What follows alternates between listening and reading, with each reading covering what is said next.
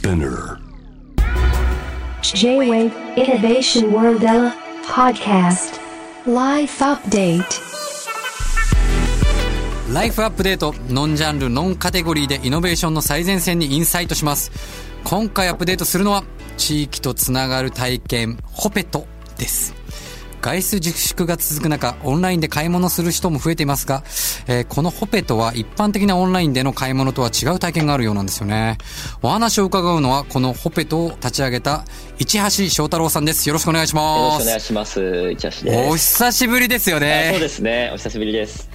世界的ベストセラーになったアレックス・バナヤンのはいザ・サードドアのイベントで、はい。昨年末、あのはい、お世話になりました。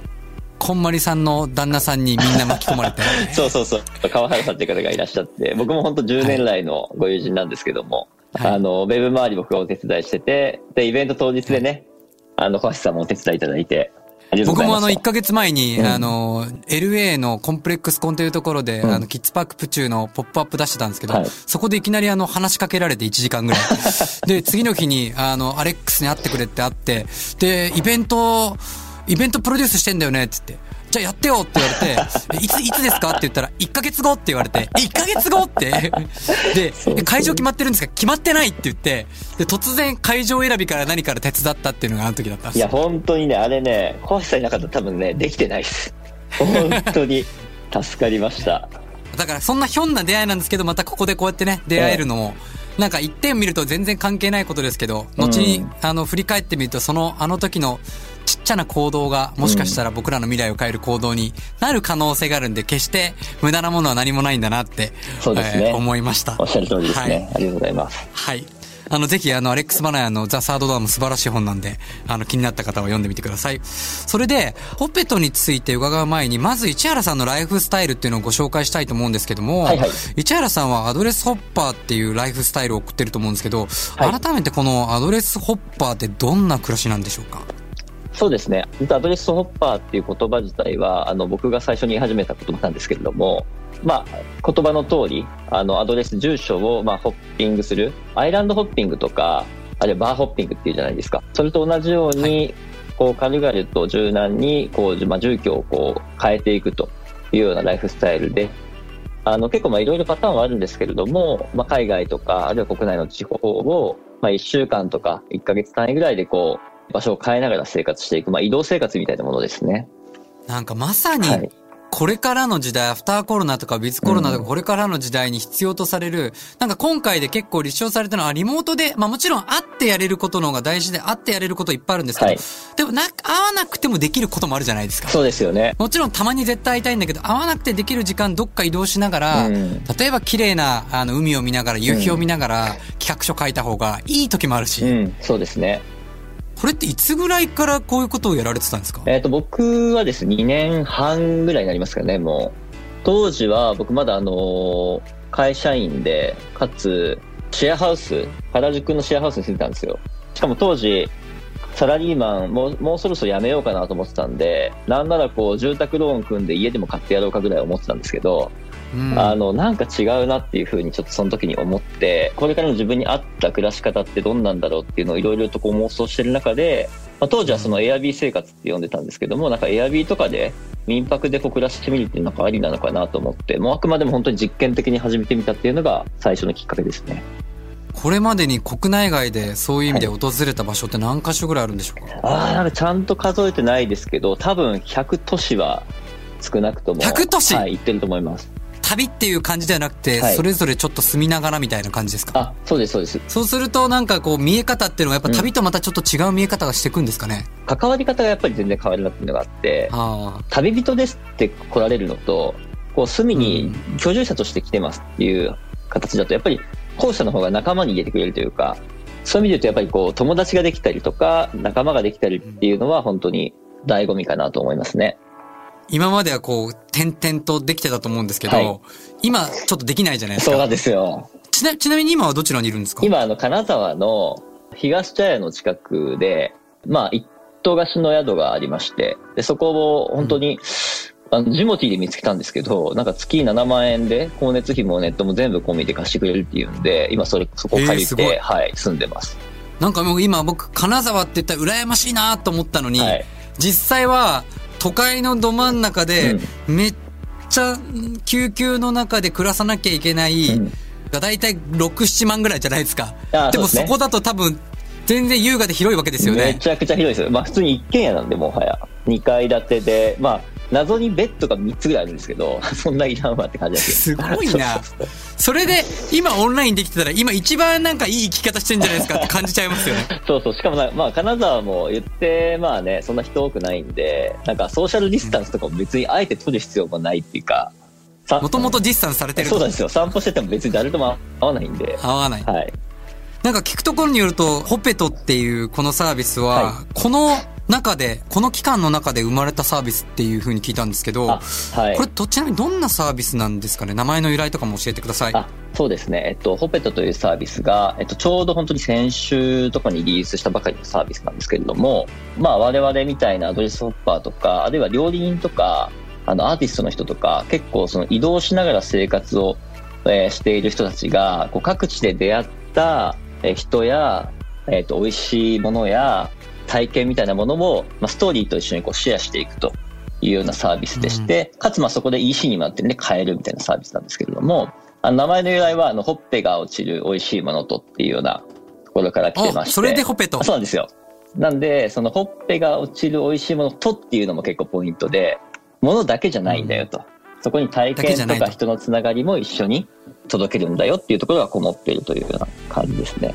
確かに今オンライン上でいろいろなものははい。カタログみたいにいっぱい置いてあって買えますけど、うん。うんそこにやっぱりこうストーリーというか感情はないじゃないですか。はい。確かに便利なんだけど、これ便利だけでいいのって。うん。なんかこう昔はやっぱりこう近所のうん。酒屋さんとか豆腐買いに行って味噌うんとか豆腐買いに行った時の、うん。そこの豆腐屋のおっちゃんの話とか聞きながら、うん。それで買うっていうストーリーがあったけど、どんどんそういうストーリーが薄れてってますよね。そうなんですよ。やっぱりそこがすごく、いわゆるその大量生産、大量消費というか、資本主義のグローバリズムの中で、結構詐称されちゃった部分なのかなっていうふうに思ってて、まあ本当にアマゾンとかね、あるいはこうコンビニとかで、そういう体験って全くないじゃないですか。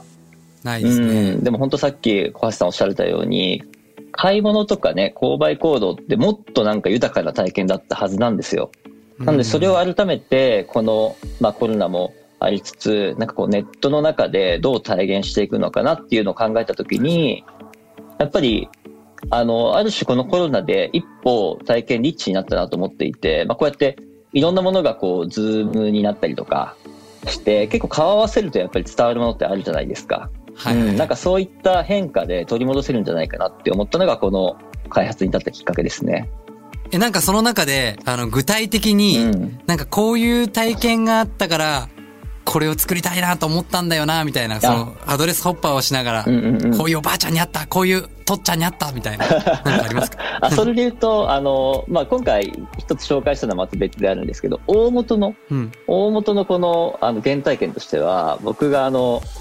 えっ、と、岩手県の釜石市っていう場所がありまして、はい。あの、この前あの、ラグビーのワールドカップにちょっと名前が出ました。はいはであそこ、まあ、やっぱその、東北の、まあ、えー太平洋側で、すっごくこう、海産が美味しいんですよ。で、うんそこの、えっと、漁師さん、同世代の実は漁師さん、U ターンで戻った漁師さんがいて、そこの久保さんっていう方なんです。そこの方にお会いして、そこでこう、ウニを食べさせてもらったんですけど、そのウニが本当にもう、自分が今まで食べた中で一番美味しいウニで、これ考えてみたら当たり前で、まあ、明晩、保存料もね、入ってないし、まあ、取りつつ食べてるんで美味しいって話なんですけど、で、それをこう、なんかまた今度寮に行く、僕東東京に戻った後に、また今度寮に行くから送ってあげるよって話した時に、じゃあ、あの、実家とか友達もシェアしていいですかっていう話を聞いたら、いいよと話だったんで、Facebook とかでシェアしたら30人ぐらいが欲しいって言ってくれて、で、こう、それを、まあ、いろいろ手続きして、こう、シェアしてあげたところ、やっぱりみんなもすごく美味しいと。で、かつ、えーその久保さんも、なんか今までこの漁協に下ろすだけだったから、こうやって個人の人がね、実際喜んでくれて、その声もこう僕届けたんですけど、そういうの聞けてすごい嬉しいっていう形に言ってくれて、でなんかこれってすごい面白い体験だし、なんか僕が現地で出会った友達みたいな久保さんが撮ったものを僕が東京の友達にシェアするってなんかすごくお裾分けみたいな感覚で、あのーそう、たいい体験だなと思ったので、そこからこう着想を得て徐々に徐々に準備してっていう感じでしたね。うんなんかそこで感じた思いをうん人に届けるみたいな、うんつなげるみたいな。そうです、そうです。でもやっぱ、そこに地元のいる人たちはやっぱり自分たちでやっぱ美味しいもの作ってるっていう風にはい自負しててもなかなかこう遠くの人に届けるっていうことまでが、うん。ね、地元の中だと及ばないものってあるじゃないですか。そうですね。で、やっぱそれを旅しながら、こう出会ってって伝えてくってすごい素敵だなと思うんですけど、はいまあとはいえこう結構地域のこう産地のものってオンラインで購入できるっていうサービスって、まあ他にもね、うんうんうんあるとは思うんですけど、このホペットのならではの特徴っていうのはどんな感じなんですかね？最初僕らが目指したい世界観は、友達になってほしいんですよ。はい。仲間に。なので、できれば最後会いに行ってほしい。はあうん。移動してほしい。で、もしくは、会えなかったとしても、今会えないけど、じゃあ、ズームで例えば話して、繋がってもらう。みたいなことが最終実現したいと思っていて、まあ、そのために、ストーリーをあしっかり語って共感を生んだりとか、ものだけではなくって、例えば今売ってるもので言うと、奈良の山添村っていうところで、僕同世代活躍してる女の子がいるんですけど、まあその子のおばあちゃんと一緒に梅干しをつけよう、ズームで梅干しをつける体験しようみたいな。とか、ええ そうそうそう。それいい。なんかこう、今の時代ってなんかズームとかになっちゃったら逆におばあちゃんとかおじいちゃんに会う機会って少ないじゃないですか。少ない。うん、そう。だからこそそうやって繋がってもらったりとか、あるいは、なんか一緒にみんなでエアサウナみたいな感じで入ろうみたいなとか。エアサウナ、そう、そう。お互いね、これサウナーですからね。あそうですよ。そこもね、繋がりありますよね。エアサウナーってどんなんなんですか？そのや奈良の山添村の梅ちゃんっていう女の子がいるんですけど、まあ、その子が、まあ、結構今地方でね、いろんなサウナ作るって結構流行ってるじゃないですか。うん。僕もすごいサウナ行ってるって話したら、なんか作りたいって話があって、じゃあちょっとし僕も会社のテラスに作ったんですよ。えー、そうなんですか今度来てください。えー、行きたいです。で、あの、じゃあちょっと一回下見に行こうって話で、昨年行った時に、そこですごい、まあ、すごい美味しい梅干しに出会ったりとか、あるいはその今サウナがこの半年がかけて完成したっていうのがあって、で、じゃあそこのサウナ入りに行きたいけど、今はやっぱり行きないよねっていうので、梅ちゃんがこう入って、こう、ロウリュしてるような様をこう、ズームで映しながら、みんなでこう、ああ、いいな、みたいな感じでこう、エアサウナするみたいな体験がよりも、もっとこう、商品だけじゃなくて、その人の生き方とか人間味っていうのを感じて、あの、その商品を食べるとか、いただくっていう。そうです。なんかありがたみも感じますよね。そうですねな。んか、ちょっと前にうん。から結構始まった、あの、野菜とかで産地の農家の人の、なんか顔写真とか、メッセージがあるっていうのも結構やられてたと思うんですけど、はい。まあそれはそれですごくいいなと思うけど、今はせっかくね、うん。こういうあのテクノロジーがあって、ズームみたいなのがあるんだったら、うん。そうやってもっと本当に実際にあったかのようなうん。人間味を知るっていうのは、めちゃくちゃ大事な行為。お同じく食べるんでも、うん。ああ、あのおばあちゃんがつけてくれた梅干しかって思うだけでも全然違うじゃないですか。そうなんですよ。これなんかシェアした時にツイッターで反応あったあの言葉ですごいいいなと思ったのが、やっぱりこう美味しいってそのすごい主観的な体験だと。なので、その文脈にすごく依存するし、だからこそこうストーリーがあることで、美味しいって感じる、感じ方も変わるんじゃないかっていう形もあって、本当それはそうだなと思いましたね。なんかね、こういう、あの、コロナ禍の前にはね、はい地方創生のアプローチの一つとして、はい週末移住とかも結構こう推進されてたと思うんですけど、はい。まあなんかコロナによって、まあリモートワークも進んで、うん。まあこれまでの働き方とか、うん。生き方をね、見直す人も増えるように思うんですけども、はいはい。ホペトとともうんに、うん。市橋さんはこう地域と人、うんうん。こういうのどうやって、まあ、繋いでいきたいと思いますか？仮にですけど、はい。移住までしなくても、こうリモートによって行くこともできたりとか、今みたいにオンラインで繋がることもできるじゃないですか。はい。そうですね。まあよく言われる話かもしれないです。まあいわゆるその関係人口みたいな話があって、まあ移住するって結構もうハードル高いじゃないですか。はい。だからまあそこまでいかなくても、その地域と関係を結んで、まあいわゆるだからまあ僕としてはだから友達とか仲間になるみたいな感覚が近いんですけど、あの、そういう関係になれれば、なんか地域が困ってることあったら、じゃあ僕それできるんでって感じで手伝ったりとか、でそれは別に一旦人間関係さえできちゃえば、別にもう行かなくてもできることではあって、なのでそういうような、こう言ったらこう地域とか生産者とかのその応援団というか、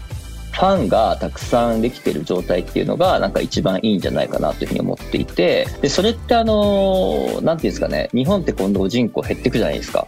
結局じゃあ移住促進ってなると、なんかもうその人口の奪い合いみたいになっちゃって、少なくなるパイを奪い合うみたいな結構不毛な戦いになる可能性があって、うん。そうじゃなくて普通に、じゃあ僕だったら、奈良も好きだし、その岩手の釜石も好きだし、あの、いろんな地域多分好きになるって、いろんな地域のファンになるって、いろんな地域多分貢献できると思うんですよ。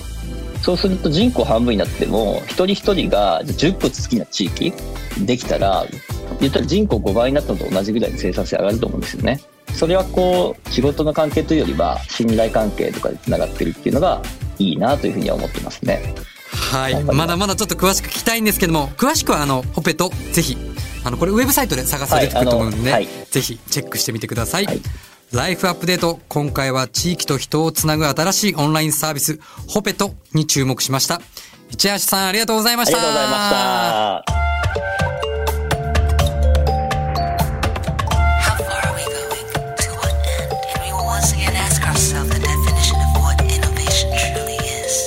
You're listening to J-Wave Innovation World Era podcast.